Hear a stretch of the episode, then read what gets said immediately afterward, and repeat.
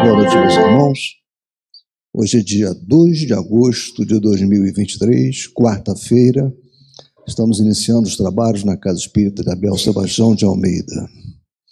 Como sempre o fazemos, rogando a Deus, nosso Pai de infinito amor e misericórdia, a Jesus, nosso querido e amoroso Mestre, amigo incondicional de nossas almas, e a Maria de Nazaré, nossa Mãe Santíssima, que nos envolvam no manto de paz, no manto de amor. Que nossa psicosfera esteja preparada para os trabalhos que advirão nesta noite. Eu vou pedir à nossa irmã Marisa que leia uma página do Evangelho. Boa noite. Instruções dos Espíritos. O dever. O dever é a obrigação moral da criatura para consigo mesma, primeiro e em seguida para com os outros. O dever é a lei da vida. Com ele, deparamos nas mais ínfimas particularidades, como nos atos mais elevados. Quero aqui falar apenas do dever moral e não do dever que as profissões impõem. Na ordem dos sentimentos, o dever é muito difícil de cumprir-se, por se achar em antagonismo com as atrações do interesse e do coração. Não têm testemunhas as suas vitórias e não estão sujeitas à repressão suas derrotas. O dever íntimo do homem fica entregue ao seu, ao seu livre-arbítrio o aguilhão da consciência, guardião da probidade interior, o adverte e sustenta, mas muitas vezes mostra-se impotente diante dos sofismas da paixão. Fielmente observado, o dever do coração eleva o homem, como determiná-lo, porém, com exatidão. Onde começa ele? Onde termina? O dever principia para cada um de nós exatamente no ponto em que ameaçais a felicidade ou a tranquilidade do vosso próximo. Acaba no limite que não desejais ninguém transponha com relação a vós. Deus criou todos os homens iguais para a dor. Pequenos ou grandes, ignorantes ou instruídos, sofrem todos pelas mesmas causas a fim de que cada um julgue em sã consciência o mal que pode fazer. Com relação ao bem, infinitamente vários não são suas expressões, não é o mesmo critério. A igualdade em face da dor é uma sublime providência de Deus, que quer que todos os seus filhos instruídos pela experiência comum, não pratiquem o mal, alegando ignorância de seus efeitos. O dever é o resumo prático de todas as especulações morais. É uma bravura da alma que enfrenta as angústias da luta. É austero e brando, pronto a dobrar-se às mais diversas complicações, conserva-se inflexível diante das suas tentações. O homem que cumpre o seu dever ama a Deus mais do que as criaturas e ama as criaturas mais do que a si mesmo. É, a um tempo, juiz e escravo em causa própria. O dever é o mais belo laurel da razão. Descende desta como de sua mãe o filho. O homem tem que amar o dever, não porque preserve de males à vida. Males aos quais a humanidade não pode subtrair-se, mas porque confere à alma o vigor necessário ao seu desenvolvimento. O dever cresce e irradia sob mais elevada forma em cada um dos estágios superiores da humanidade. Jamais cessa a obrigação moral da criatura para com Deus tem esta de refletir as virtudes do Eterno, que não aceita esboços imperfeitos, porque quer que a beleza da sua obra resplandeça a seus próprios olhos. Lázaro, em Paris, de 1863. Perfeito, né? Bom estudo.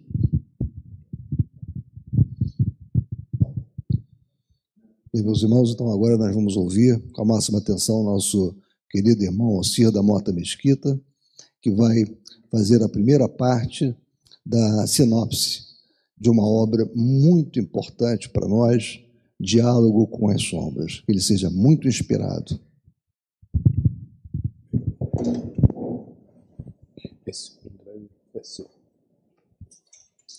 Boa noite, meus irmãos. Que Jesus, nosso meio amado Mestre, nos ampare e sustente na noite de hoje.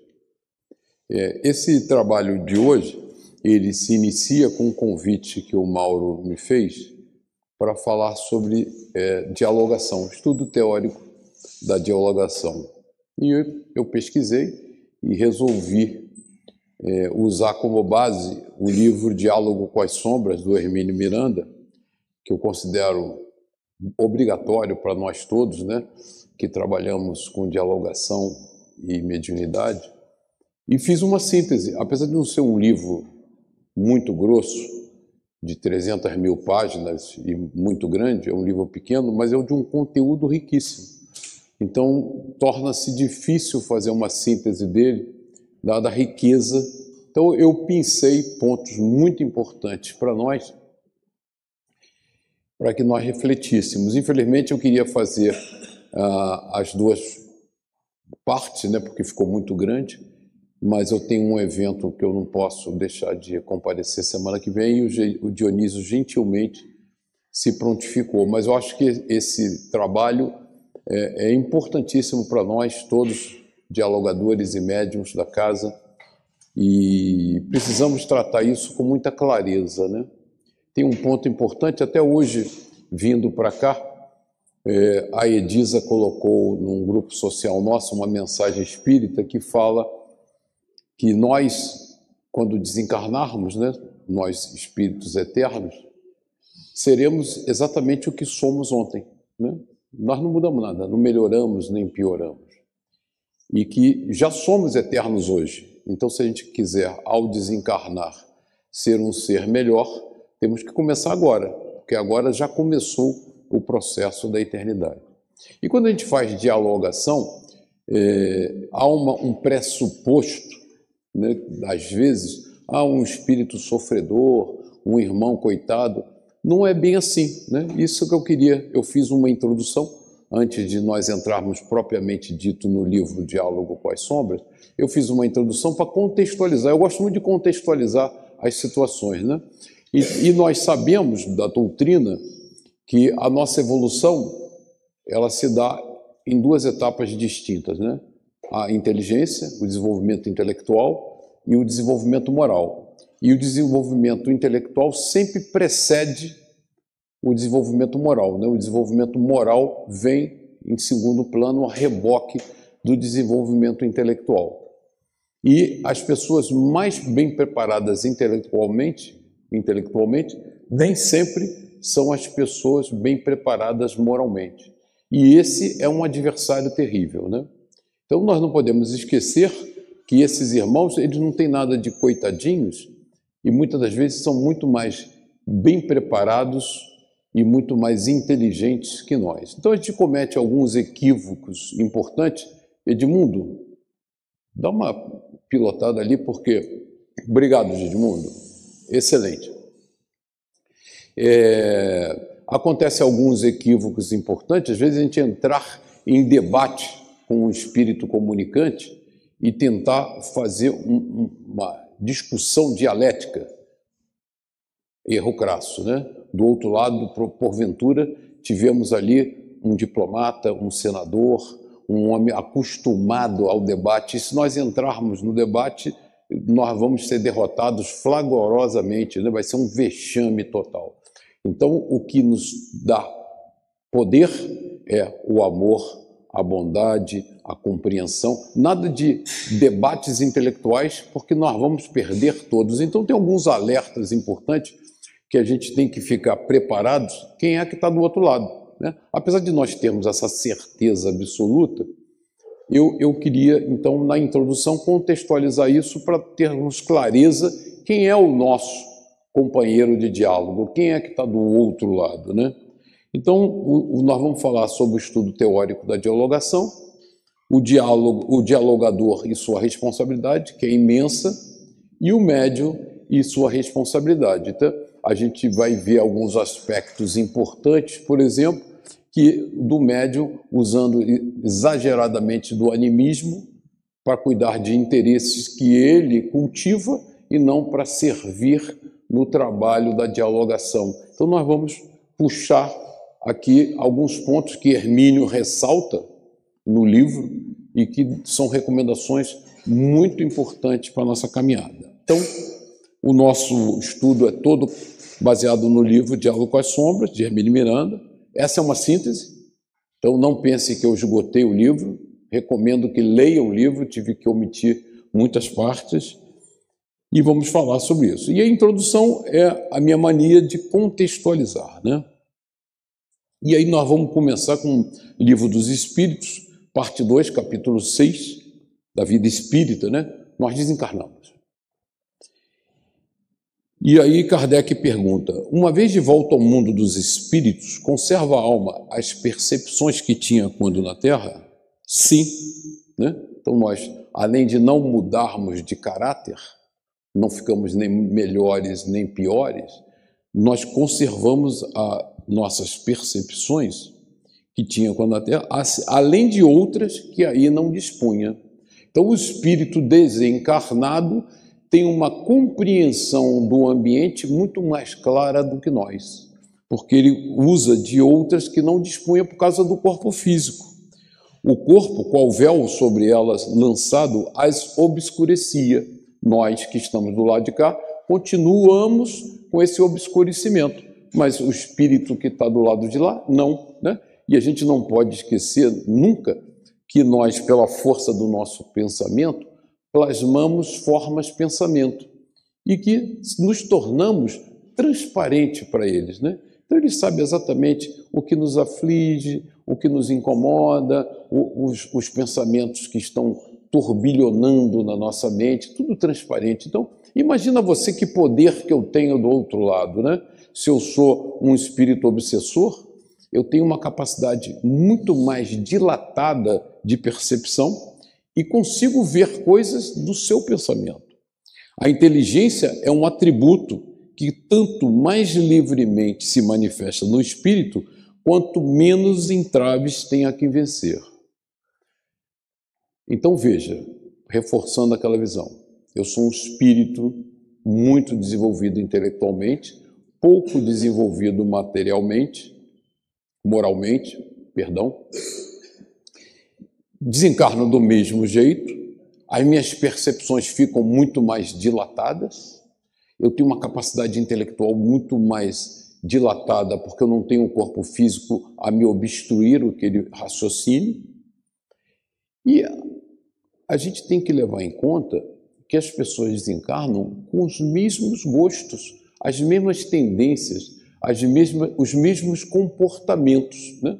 Então, se eu sou aqui na Terra um, um ser odioso, vingativo, né? eu continuo do outro lado um ser odioso, vingativo, levado a todos esses tipos de comportamento, com muito mais inteligência, com muito mais percepção. Então, o espírito que desencarna com um determinado padrão de comportamento, ele não está incomodado, ele se sente feliz da vida. Porque eu sou assim, eu acredito nisso, e agora eu tenho muito mais poder do que tinha antes. Essa é a percepção. Então, às vezes, a gente trata esse irmão que vem na dialogação como um coitado, absolutamente. Ele está muito confortável naquele papel. Ele está se sentindo muito bem. Sobre duração de tempo, né? Kardec pergunta: duração, os espíritos a compreendem como nós? Não. E daí vem que não se, nem sempre vos compreendeis quando se trata de determinar datas ou épocas. Isso tem uma importância. Os espíritos vivem fora do tempo, como o compreendemos. A duração para eles deixa, por assim dizer, de existir. Os séculos para nós tão longos não passam aos olhos deles de instantes, que se movem na eternidade do mesmo modo que os relevos do solo se apagam e desaparecem para quem se eleva no espaço. Então, eu estou desencarnado, então, pergunta anterior. Eu continuo com os mesmos padrões de comportamento intelectual e moral, a minha capacidade de percepção está muito dilatada, a minha capacidade intelectual está muito dilatada e eu vejo os séculos com maior facilidade, para trás e para frente. Então ele olha para nós e sabe como que nós falhamos na encarnação passada, quais são as nossas tendências na encarnação futura. Então você diz assim, opa, quem está do lado de lá está com uma capacidade de manobra muito mais dilatada do que a nossa. Os espíritos fazem do presente mais precisa ideia do que nós, quer dizer, como que se avalia a situação atual? Os espíritos, pergunta 241, têm capacidade maior? Do mesmo modo, responde os espíritos para Kardec, que aquele que vê bem faz mais exata a ideia das coisas do que o cego. Então, quando os espíritos respondem a Kardec da capacidade de compreensão da situação atual, os espíritos estão para nós como alguém que enxerga bem está para um cego. Olha que cenário interessante que nós estamos vendo, né? Eles estão do lado de lá, capacidade intelectual dilatada, percepção dilatada, tempo sem controle, ele vai para trás, vai para frente com maior facilidade, ainda mais que intelectualmente ele é bem preparado, então ele manipula isso com mais facilidade. Ele, do lado de lá, percebe a realidade como um homem que enxerga bem e nós percebemos como um cego. Como é que os espíritos têm conhecimento do passado? E esse conhecimento lhes é ilimitado?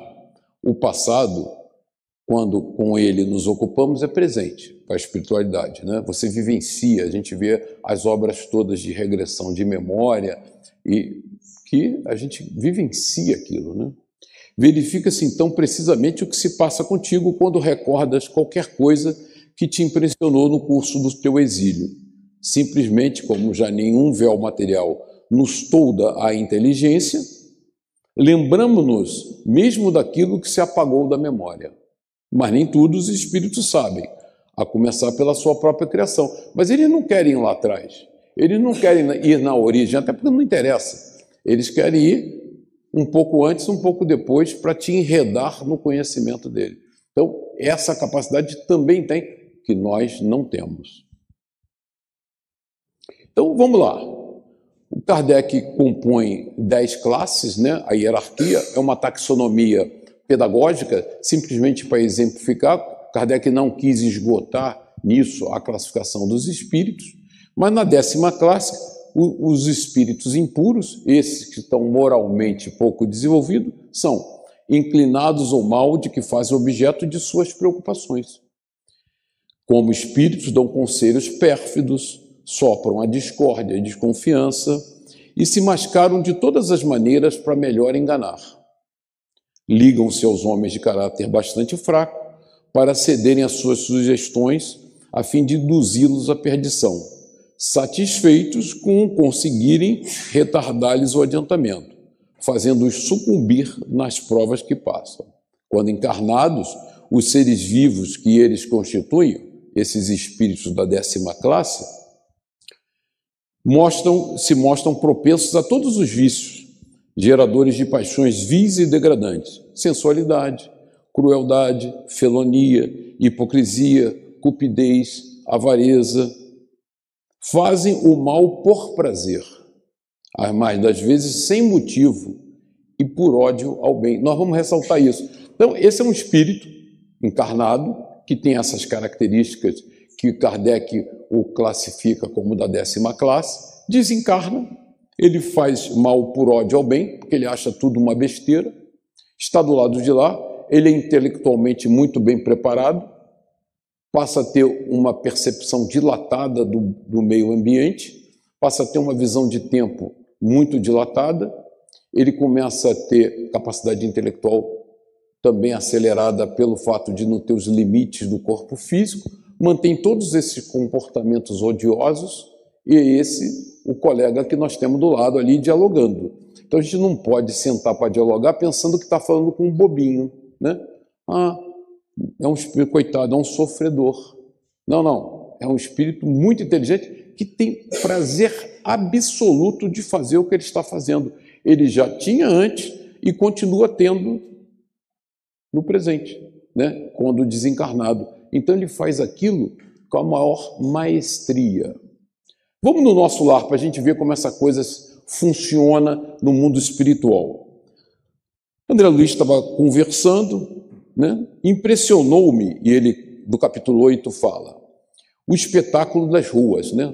ele ainda chegando no nosso lar, novato, vastas avenidas enfeitadas de árvores frondosa, ar puro, atmosfera de profunda tranquilidade espiritual. Não havia, porém, qualquer sinal de inércia ou de ociosidade, porque as vias públicas estavam repletas, entidades numerosas iam e vinham, algumas pareciam situar a mente em lugares distantes, mas outras me dirigiam olhares acolhedores, Incumbia-se o companheiro de orientar-me orientar em face das surpresas que surgiam ininterruptas. Ele, André Luiz está se surpreendendo a todo momento. E ele pergunta: quem observa esta colmeia imensa de serviço, ponderei, é induzido a examinar numerosos problemas. E o abastecimento?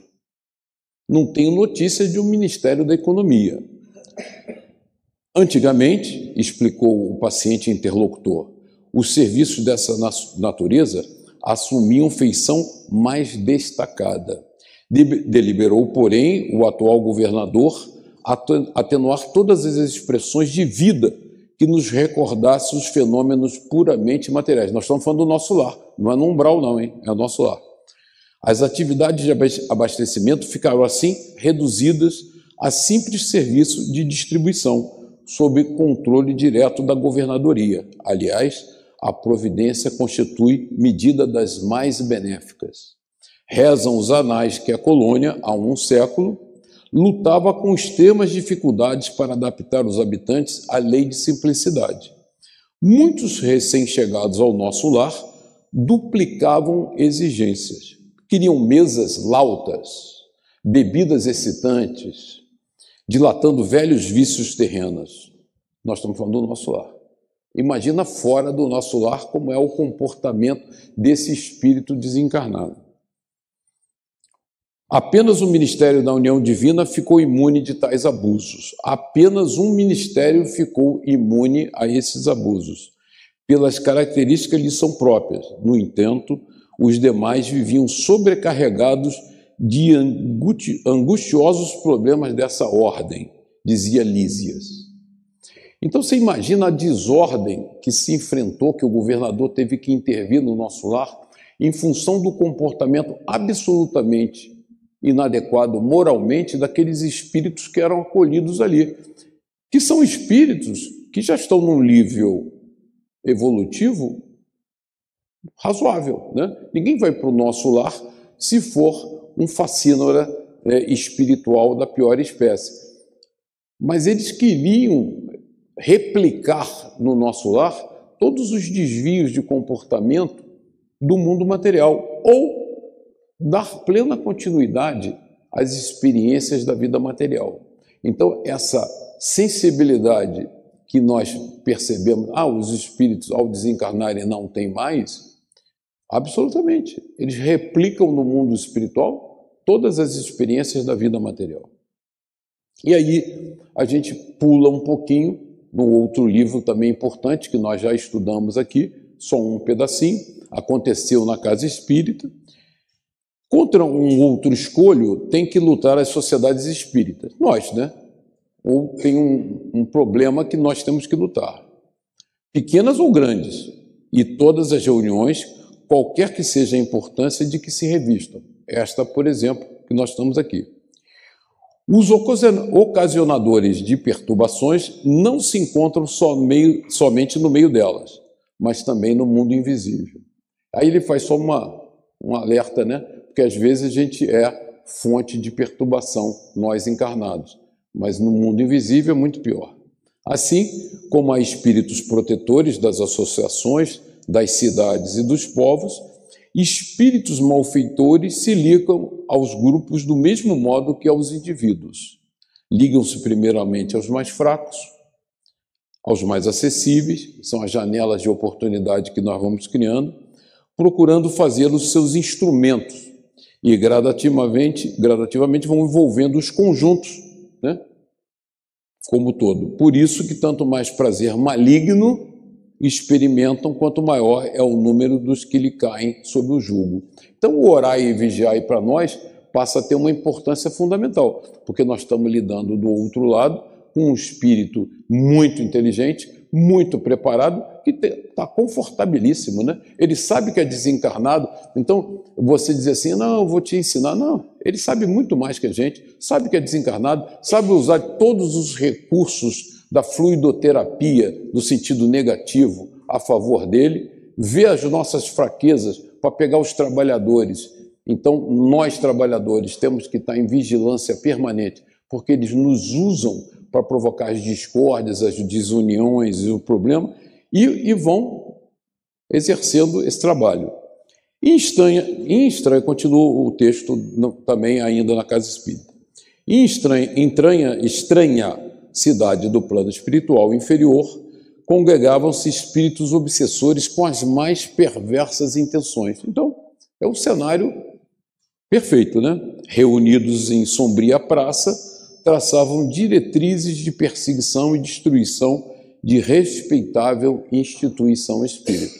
Então a gente não pode bobamente pensar que nós estamos imunes a esses grupos. Né? Eles certamente estão planejando e estão trabalhando. O que nos garante a tranquilidade é a nossa disciplina moral e intelectual. Entidades recém-desencarnadas perambulavam lunáticas pela estranha região, semi-escravizadas por mentes maléficas que as transformavam em verdadeiro material humano de desequilíbrio. Estes infelizes permaneciam junto aos obsessores por guardarem compromissos espirituais intensos diante daqueles que se dedicavam à prática do mal. Né? Tinham compromissos, eles usavam esses compromissos para dominar esses espíritos. A psicosfera da cidade bizarra era densa, triste, angustiante e depressiva resultado dos pensamentos de seus habitantes. E aí a gente vê isso e pensa, coitados, né, estão sofrendo. Não, eles estão felizes da vida. Aquele é um ambiente deles. Eles não estão nem um pouco insatisfeitos. Eles estão usando, perdão, ah, eles estão usando o recurso para trabalhar no que eles gostam de fazer. Né? Na condição de chefe, o Júlio César conclamava do centro do lar os obsessores que circulavam em torno do Jardim de Pedras, com as seguintes argumentações. Avante, amigos, o trabalho nos espera. Não podemos mais perder tempo, é necessário agirmos agora. Um, então, o trabalho de anos será perdido, que é o trabalho de desamonização da casa espírita. E aí tem um trecho que eu queria ressaltar para vocês, que é muito interessante, que é o seguinte: é preciso estarmos organizados para desestruturarmos a instituição espírita que nos atormenta, né?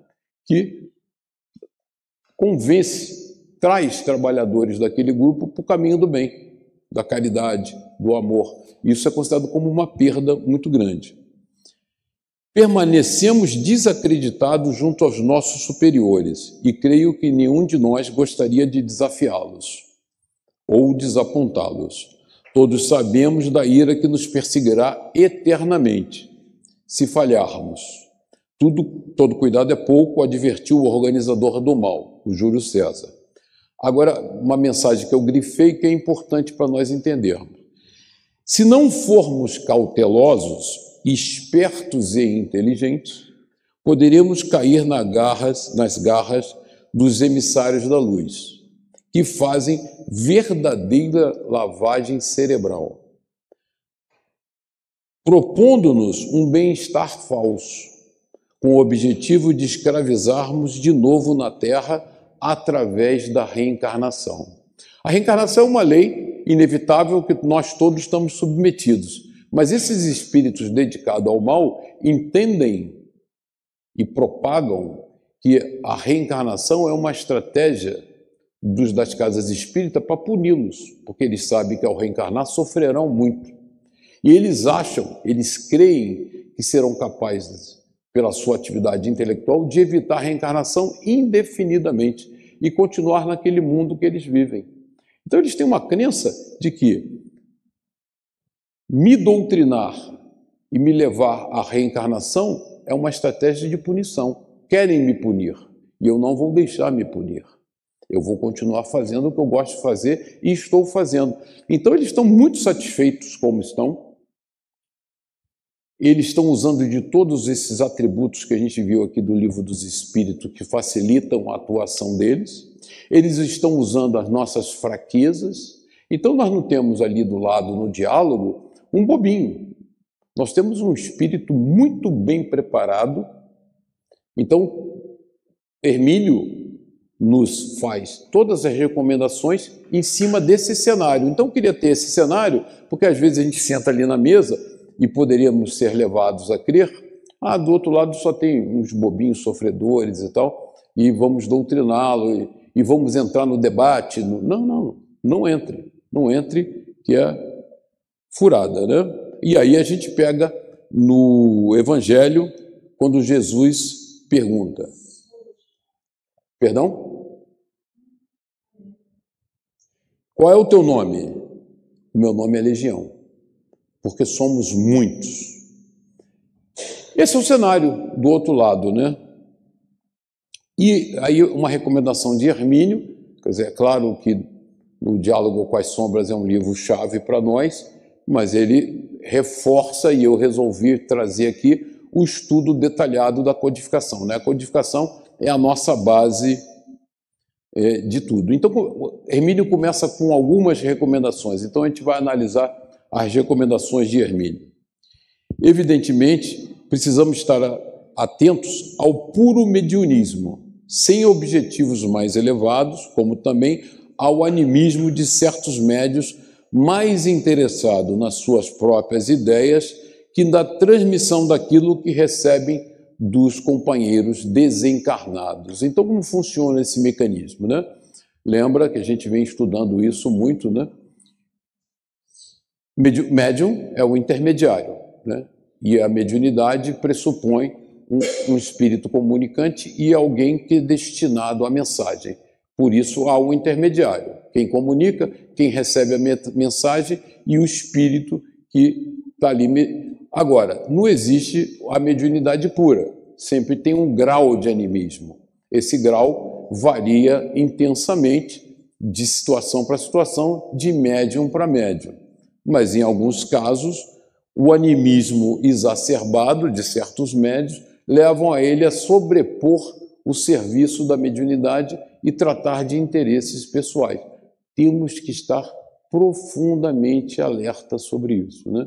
Porque mediunismo, nesse momento, não nos interessa. Mediunismo não é bom nem é ruim, mas no momento da mediação, da intermediação do plano espiritual com o plano material, nós precisamos a maior fidelidade possível. Nós precisamos que o médium se dedique àquela tarefa com corpo e alma para fazer essa intermediação entre os dois mundos. Há um universo a explorar há uma humanidade inteira clamando por ajuda. Né? O número de necessitados é imenso. Esclarecimento, compreensão e caridade no chamado mundo espiritual. Seus dramas e suas angústias não são puramente individuais, quer dizer, existe um conjunto enorme de espíritos necessitados. O espírito que erra invariavelmente prejudica a alguém mais, né? A gente vive isso toda hora na dialogação. O espírito que cometeu uma agressão cometeu contra alguém, então alguém está sofrendo a atitude dele. Quanto à organização dos grupos, os grupos de trabalho na casa espírita, não será tão difícil assim. Há estudos sérios e muito seguros de orientação doutrinária a respeito. É bom que o grupo seja pequeno. Então, Hermínio recomenda que nós, ao fazermos o trabalho de dialogação, não usemos grupos imensos. A gente respeita muito isso aqui na nossa casa, né? Composto de pessoas que se harmonizem perfeitamente. Temos que estar sintonizados e que estejam interessados num trabalho sério e contínuo. E Hermínio vai fazer é, muitas recomendações a respeito desse trabalho que nós participamos, da nossa frequência, da nossa assiduidade, da nossa dedicação, da nossa preparação, porque o trabalho de hoje começou muito, muito antes, né? Talvez tenha começado ontem.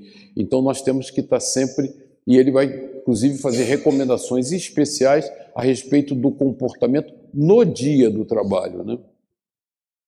O grupo, falando sobre o grupo.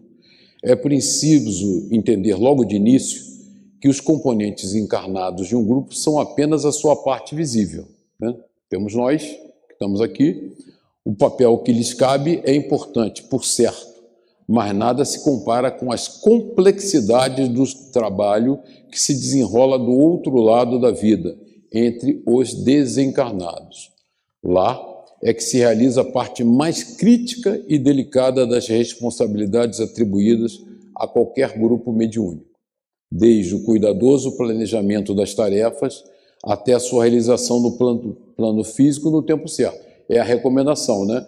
O trabalho da espiritualidade já começou há muito tempo para preparar o ambiente, escolher os espíritos que vão se comunicar, trabalhar toda a psicosfera da casa, os componentes encarnados já fazem bastante, olha só, os componentes encarnados já fazem bastante quando não atrapalham. Se não atrapalhar, já é bom a beça. Não perturbam e não interferem negativamente.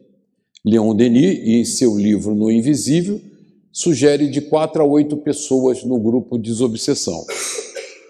Ele, Hermínio, diz: o grupo pode funcionar bem até com duas pessoas, pois, segundo a palavra do Cristo, bastará dois ou mais se reúnem no meu nome, que ali estarei. Ele fala de grupo de 12 pessoas, é um grupo bastante gerenciável. Qual é a preocupação do Hermínio? O grupo tem que ter tal homogeneidade que o pensamento de todos tem que estar harmonizado, né? E vocês vão ver que você está fazendo uma dialogação e às vezes o espírito comunicante é agressivo, mas faz chacota. Se alguém mentalmente ri, ele já se apoia naquela vibração da, da mentalização de humor da, de um participante qualquer para trabalhar. Então, todos temos que estar absolutamente concentrados. Acima dos oito componentes sugeridos por Denis, vai se tornando mais difícil a tarefa não apenas do dirigente que comanda, encarnado no grupo, como dos seus orientadores invisíveis, porque a equipe se torna mais heterogênea. Esse é o problema né, do número, é a heterogeneidade. O pensamento divaga, quebra com frequência o esforço de concentração e o prejuízo é certo para a tarefa. É possível, no entanto, ser alcançada impecável homogeneização fazer funcionar razoavelmente bem um grupo com mais de oito pessoas. E ele fez muita experiência com 12 pessoas. Mas, acima de 12, a eficácia vai caindo. Não que é proibido ter 14, 16, mas aí a gente tem que ter, um, nós, trabalhadores, uma disciplina gigante para manter essa homogeneidade de serviço. Início dos trabalhos. Minutos antes de iniciar a sessão, todos se dirigirão em silêncio ao cômodo, no nosso salão, destinado aos trabalhos e se sentarão em torno da mesa. Cessarão, a esta altura, todas as conversas. Aquietam-se as mentes, tranquilizam-se os corações, desligam-se das preocupações do dia a dia, relaxam os músculos e todos se predispõem ao trabalho. Ele está falando dessa preparação inicial para a gente fazer o dialogação. Nós já estamos fazendo isso, porque na hora em que nós estamos dedicando ao estudo, nós estamos disciplinando a nossa mente e harmonizando nossos pensamentos. Depois de todos esses preparativos, os trabalhadores do mundo espiritual, segundo viu o nosso médium em retrospecto, inspecionam o campo, o campo, o cômodo, dando voltas em torno da mesa e providenciando para que fossem estabelecidas certas ligações, né? Então, toda aquela aparelhagem que a gente já conhece é, do André Luiz é disposta para facilitar o processo e as comunicações. Né? Ligações com o plano superior através de aparelhos e fios luminosos que se prendiam à cadeira de cada membro. Esta é a razão pela qual cada um deve ter seu lugar fixo em torno da mesa. Não necessário, né? Eu reproduz, reproduzi aqui esse, essa parte do texto para a gente debater. O importante, a espiritualidade sabe quem vai trabalhar e quem vai ser atendido. Então ela já dispõe isso independente, senão a gente também vai ficar muito robotizado. Né? O importante é essa harmonia é, que nós temos que ter mental. Com relação à distribuição do grupo em torno da mesa, como nós sentamos em torno da mesa, sempre que possível, o dialogador deve sentar-se de uma forma a ficar ao lado do médium. E nós fazemos isso. Por quê? Para evitar o confronto. Né? Nós não queremos um embate. Se você está do lado, você quebra essa impressão de embate. Né? De forma a ficar do. E não face a face. Esse conselho é ditado pela boa técnica de reuniões profanas. Quer dizer, a reunião no dia a dia, se você quer levar a bom termo, você não quer criar um antagonismo. Então você se põe de uma maneira cooperativa com seu interlocutor para que facilite a vida. Né? Pela boa técnica de reuniões profanas, que recomenda que duas ou mais pessoas que vão debater um assunto não devem defrontar-se para não exacerbar o antagonismo. A razão é puramente subjetiva e psicológica. É mais fácil a qualquer um de nós alcançar um atendimento, um entendimento com uma pessoa ao nosso lado, se ela estiver exatamente diante de nós. A posição frente a frente parece levantar em nós os resíduos e os depósitos acumulados pelos milênios que enfrentávamos nossos adversários em lutas pela sobrevivência. Então, é uma recomendação importante que a gente segue, sentar lado a lado para fazer o diálogo. Né? Há sempre que comentar, após uma sessão mediúnica, é preciso, no entanto, que tais comentários obedeçam a disciplina. O comentário que nós vamos fazer após a sessão. Que comentários são esses? Né? Tem que ser edificantes, tem que ser construtivos, tem que ser focado na atividade que nós estamos desenvolvendo. É, no entanto, é preciso, no entanto, que tais comentários obedeçam a uma disciplina e que possam ser úteis a todos. É que, usualmente, os espíritos atendidos ainda permanecem por algum tempo no recinto.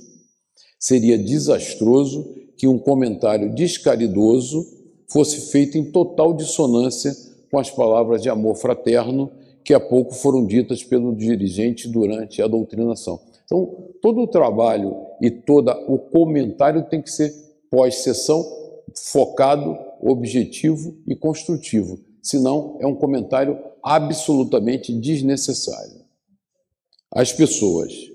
É claro, pois, que aquele que resolver dedicar-se ao trabalho mediúnico, especialmente no que se convencionou chamar de desobsessão, né, que é o nosso trabalho aqui, precisa convencer-se que deve estar em permanente vigilância, consigo mesmo, com seus pensamentos, com o que diz e faz. Isso é fruto daquela introdução que nós falamos, né?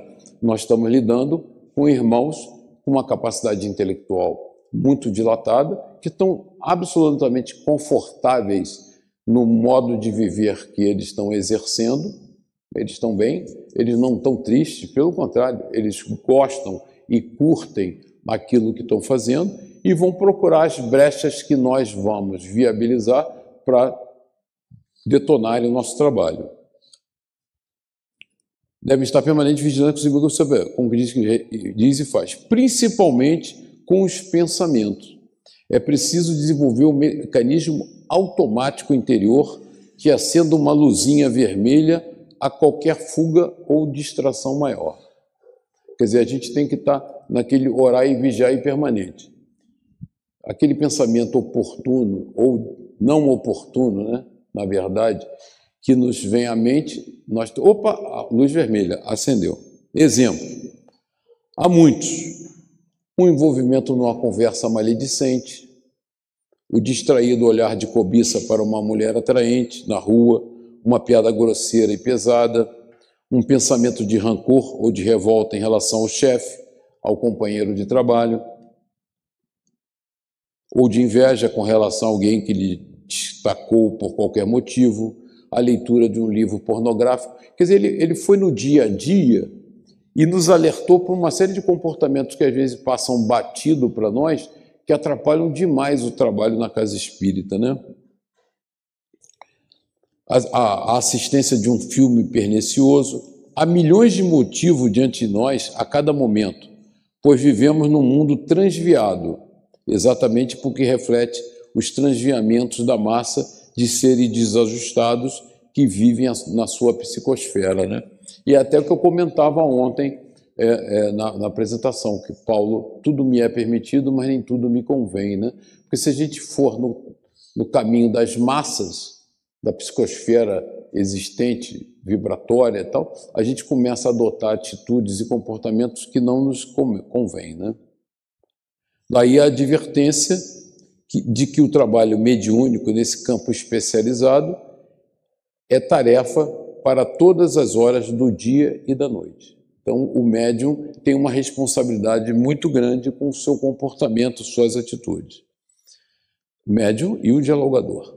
As recomendações de comportamento adequado são particularmente rígidas para o dia em que as sessões se realizam. Quer dizer, nós temos que ter um comportamento alinhado adequadamente com a doutrina no dia a dia, mas particularmente na quarta-feira, no dia marcado para as tarefas de desobsessão, escreve André Luiz. Os integrantes da equipe precisam, a rigor, cultivar atitude mental digna desde cedo. Então, aquilo que a gente falava no início, a sessão já começou há muito tempo. Dionísio, talvez pudesse ligar o ar, hein? Eu acho que as pessoas estão com calor por favor. Fugiremos ao envolvimento é, da observação, desculpa, perdão. Os integrantes da equipe precisam, a rigor, cultivar atitude mental digna desde cedo, resguardarem-se todos na prece, na vigilância. Fugiremos ao envolvimento em discussões e desajustes de variada natureza, que é o caso de aconteceu na casa espírita, né? A alimentação sóbria e leve não custa muito, sóbria e leve. Não custa muito, pelo menos nesse dia, abster-se de carne e é necessário prescindir de álcool e fumo, sempre que possível durante o dia ou nas horas que precedem a reunião, um pouco de repouso físico e mental com relaxamento muscular e pacificação interior. É, é, eu sei que essa recomendação é impossível, né? nós que é, corremos do trabalho para vir à casa espírita, não dá para fazer repouso, relaxamento e tal. Tem que vir me encarar, mas a disciplina do pensamento, ela não é não nos impede de fazê-la, né? Os médios. O capítulo 32 do livro dos médios intitula-se Vocabulário Espírita e sugere a seguinte definição de médium: Hermínio é muito preciso nisso, ele bate muito nessa tecla, né? Médio do latim, intermediário. Pessoa que pode servir de intermediário entre os espíritos e os homens, revelando o cuidado e o extraordinário poder de síntese que Kardec sempre demonstra. Essa definição é um primor de clareza. Vemos por ela que o médio é uma pessoa, isto é, um ser encarnado, sujeito, por conseguinte, as imperfeições e mazelas que afligem a todos nós e, portanto, tão propenso à queda quanto qualquer um de nós, ou talvez mais ainda, porque a sua capacidade de sintonizar-se com os desencarnados o expõe a um grau mais elevado de influenciação. Quer dizer, nós todos estamos sujeitos a nossas topadas, e, e damos muitas, né? sem exceção, mas ele alerta que o médium, por ter um canal aberto com a espiritualidade, está mais sujeito a essa influenciação, o que exige mais disciplina mental do que, em regra geral, dos outros que estão menos sujeitos a essa influenciação. Conselho aos médiums. Sabemos, por outro lado, do aprendizado espírita, que a mediunidade, longe de ser a marca da nossa grandeza espiritual, é, ao contrário, um indício de renitentes imperfeições. É antes um ônus, um risco, um instrumento com o qual o médium pode trabalhar, semear e plantar, para colher mais tarde, ou ferir-se mais uma vez com a má utilização dos talentos sobre os quais nos falam os evangelhos. O médium foi realmente distinguido com o recurso da mediunidade para produzir mais. Quer dizer, a mediunidade, longe de ser uma medalha que nos diferencia dos demais, é um instrumento do nosso aperfeiçoamento, é uma oportunidade de trabalho importante. Não se trata de um ser aureolado pelo dom divino, mas depositário desse dom. E ele né, não é um mérito, é depositário de um dom que lhe é concedido em confiança, né? Então, você é o fiel depositário daquele dom que tem que usar sabiamente na correção de desvios do passado. Então, é uma oportunidade de trabalho. Como a encarnação é para todos nós uma oportunidade ímpar de trabalho, para a nossa reforma e na nossa caminhada, a mediunidade em particular é para aqueles que precisam ressarcir todos esses desvios do passado. Então, é, Hermínio bate muito nessa tecla que não é um mérito, é um, é uma, um trabalho. É, você é um fiel depositário de um dom. Os benfeitores espirituais terão melhores oportunidades de desenvolver suas tarefas por nosso intermédio quando dispuserem de mais ampla variedade de faculdades, operando através da vidência de um, da clara audiência de outro, da intuição de um terceiro, ou até mesmo se utilizando em trabalhos especiais que ainda discutiremos. Na faculdades que tem outros de exteriorizarem ectoplasma, ou seja, de mediunidade de efeitos físicos. Emílio ressalta que existe uma tendência nossa, né? E em diversidade de carismas nós vimos isso, de nós queremos ser, todo mundo quer fazer psicofonia, psicografia, né? e nós temos que deixar desabrochar naturalmente as nossas capacidades mediúnicas, né? porque a espiritualidade opera melhor na medida em que ela dispõe de um leque de competências e variedades mediúnicas maior. Né? Nesse caso, os médios presentes serão, às vezes, incumbidos de o auxiliarem com pequenas e discretas observações e recomendações recebidas dos benfeitores, enquanto ele se acha doutrinando. Isso deve ser feito com muita sutileza, de maneira breve e sumária. Nós não usamos isso, isso realmente exige uma competência brutal, né? Nós temos que ter uma sinergia, uma competência, uma discreção, que é melhor deixar o doutrinador caminhar com as suas pernas, e aí nós vamos ver as é, diversas observações que nós temos para os dialogadores, né? mas a gente está ainda nos médiums.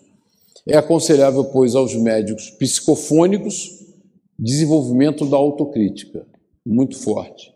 Aceitação dos erros, dos próprios erros em trabalho mediúnico, para que se lhes apure a capacidade de transmissão. O que a gente quer é que a fidelidade da mensagem transmitida seja a maior possível, com menor interferência possível do médium naquele trabalho. Né? Então, nós temos o espírito comunicante, nós temos um receptor daquela informação, que é um outro ser encarnado, e o médium tem que ser o mais transparente possível nessa interface. Reconhecimento de que o médium é responsável pela comunicação que transmite abstenção de milindres ante apontamentos esclarecedores ou dos companheiros aproveitando observações e avisos para melhorar-se em serviço. Quer dizer, a observação construtiva deve ser vista naturalmente. Né? Nós todos aqui estamos em trabalho de aperfeiçoamento, né? nós não temos nem dialogadores perfeitos, nem médios perfeitos, então as críticas são sempre muito construtivas e são importantes. Não devemos ver isso como ofensas, nem ficarmos melindrados porque um dirigente fez esta ou aquela observação para nós. Fixação num só grupo, evitando as inconveniências do compromisso de desobsessão em várias equipes ao mesmo tempo. Nós fazemos isso. Mantemos sempre um grupo único, unido, trabalhando coerentemente. Domínio completo sobre si próprio para aceitar ou não a influência de espíritos desencarnados, inclusive reprimir, e aí ele fala da disciplina do médium, todas as expressões e palavras obscenas ou injuriosas. Né? É um filtro importante. Aí nós não queremos ser 100% fidedignos, nós queremos que exerça esse, esse filtro. Né? Que essa ou aquela entidade queira pronunciar por seu intermédio. Interesse real nas, na melhoria das próprias condições de sentimento e cultura. Né?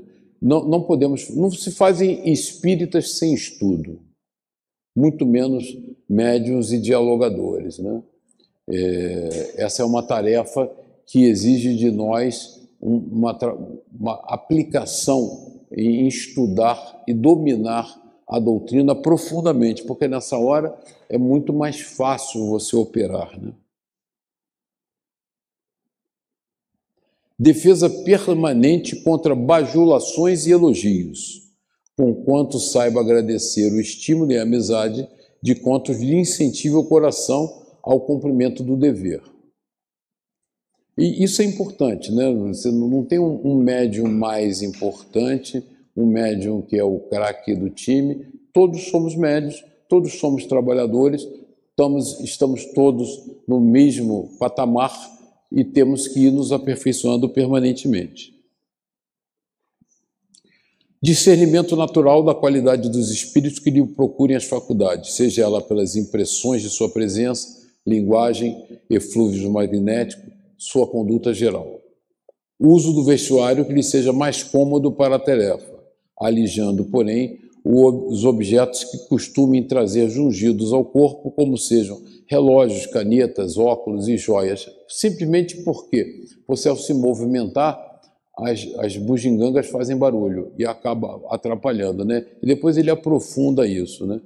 Então você tem que estar alijado de, desses adereços, porque esses adereços, no fundo, acabam atrapalhando. É, e eu me lembro muito do meu pai, que eu brincava muito com ele, meu pai adorava caneta, então ele botava no bolso um conjunto gigante de canetas. Eu falei, para que, que serve isso? Você só escreve com uma caneta, para que tanta caneta? Mas ele adorava, vinha com aquele bolso cheio de caneta, só atrapalha. Manifestações difíceis. A manifestação, meu tempo está acabando, eu vou só dar uma esticadinha, um pouquinhozinho e, e encerro com vocês. Há manifestações difíceis, dolorosas, que deixam resíduos vibratórios perturbadores. Isso a gente vê toda hora em casos assim, o médium não deve ser abandonado à sua sorte, com as dores e as canseiras resultantes.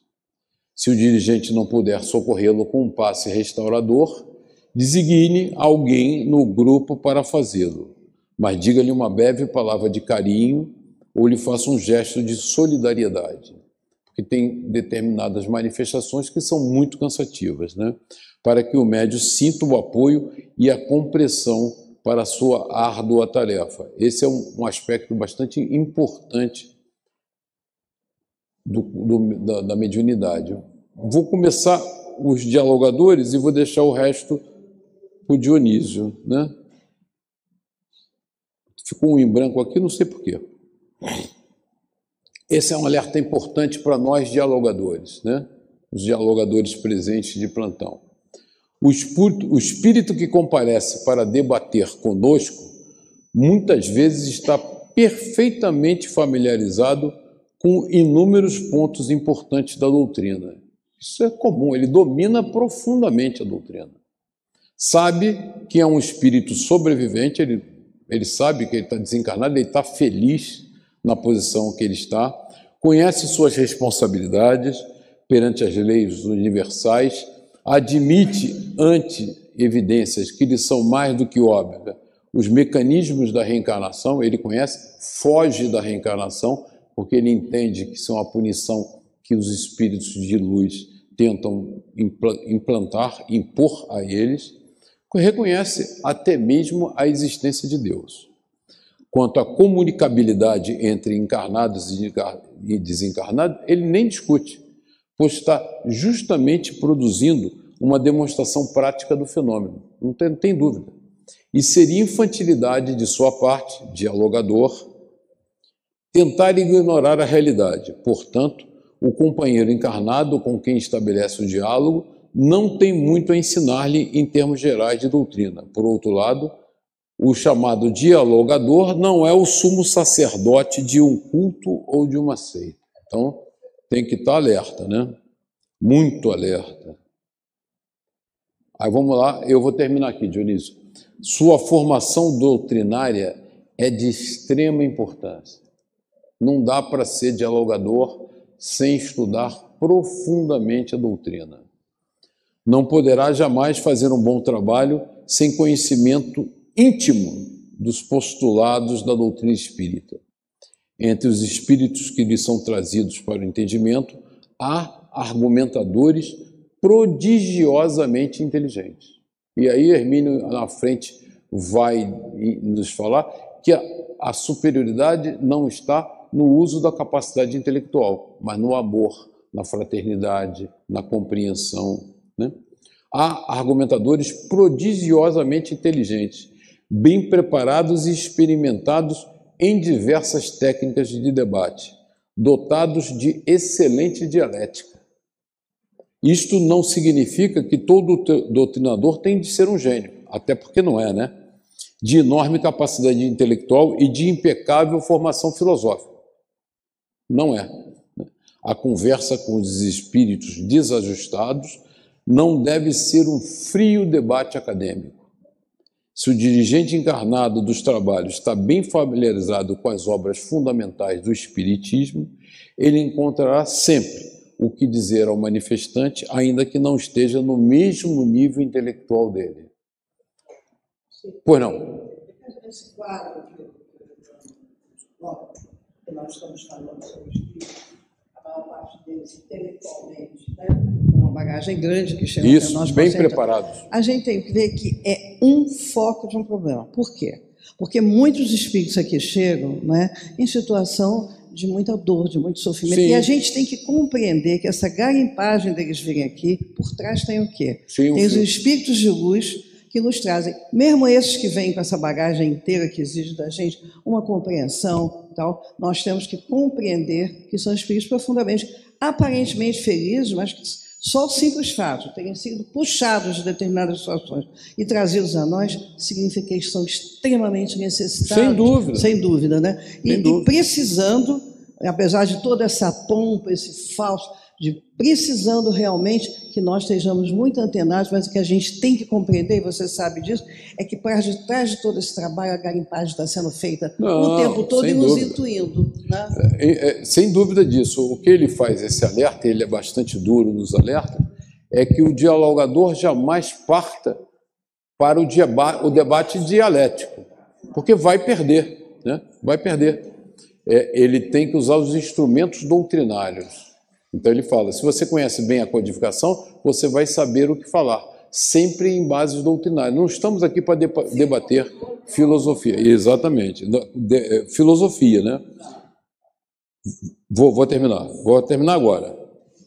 É, só para terminar esse slide, tá? Se o dirigente encarnado do trabalho está bem familiar com as obras fundamentais, ele encontrará sempre o que dizer aos manifestantes, ainda que não esteja no mesmo nível intelectual dele. O confronto aqui não é de inteligência nem de culturas, é de coração e de sentimentos. Essa é a nossa arte. É o amor. Né? O que nos diferencia é a nossa capacidade de nos doarmos, de sermos tolerantes, compreensivos e livro maravilhoso. Eu não me canso de e recomendo fortemente a vocês. A síntese é só para instigar vocês a estudar, mas esse livro vale muito, muito a pena e Dionísio vai me dar a oportunidade de continuar esse trabalho semana que vem, que infelizmente eu não vou poder, mas já passei a bomba para ele. Obrigado, Dionísio.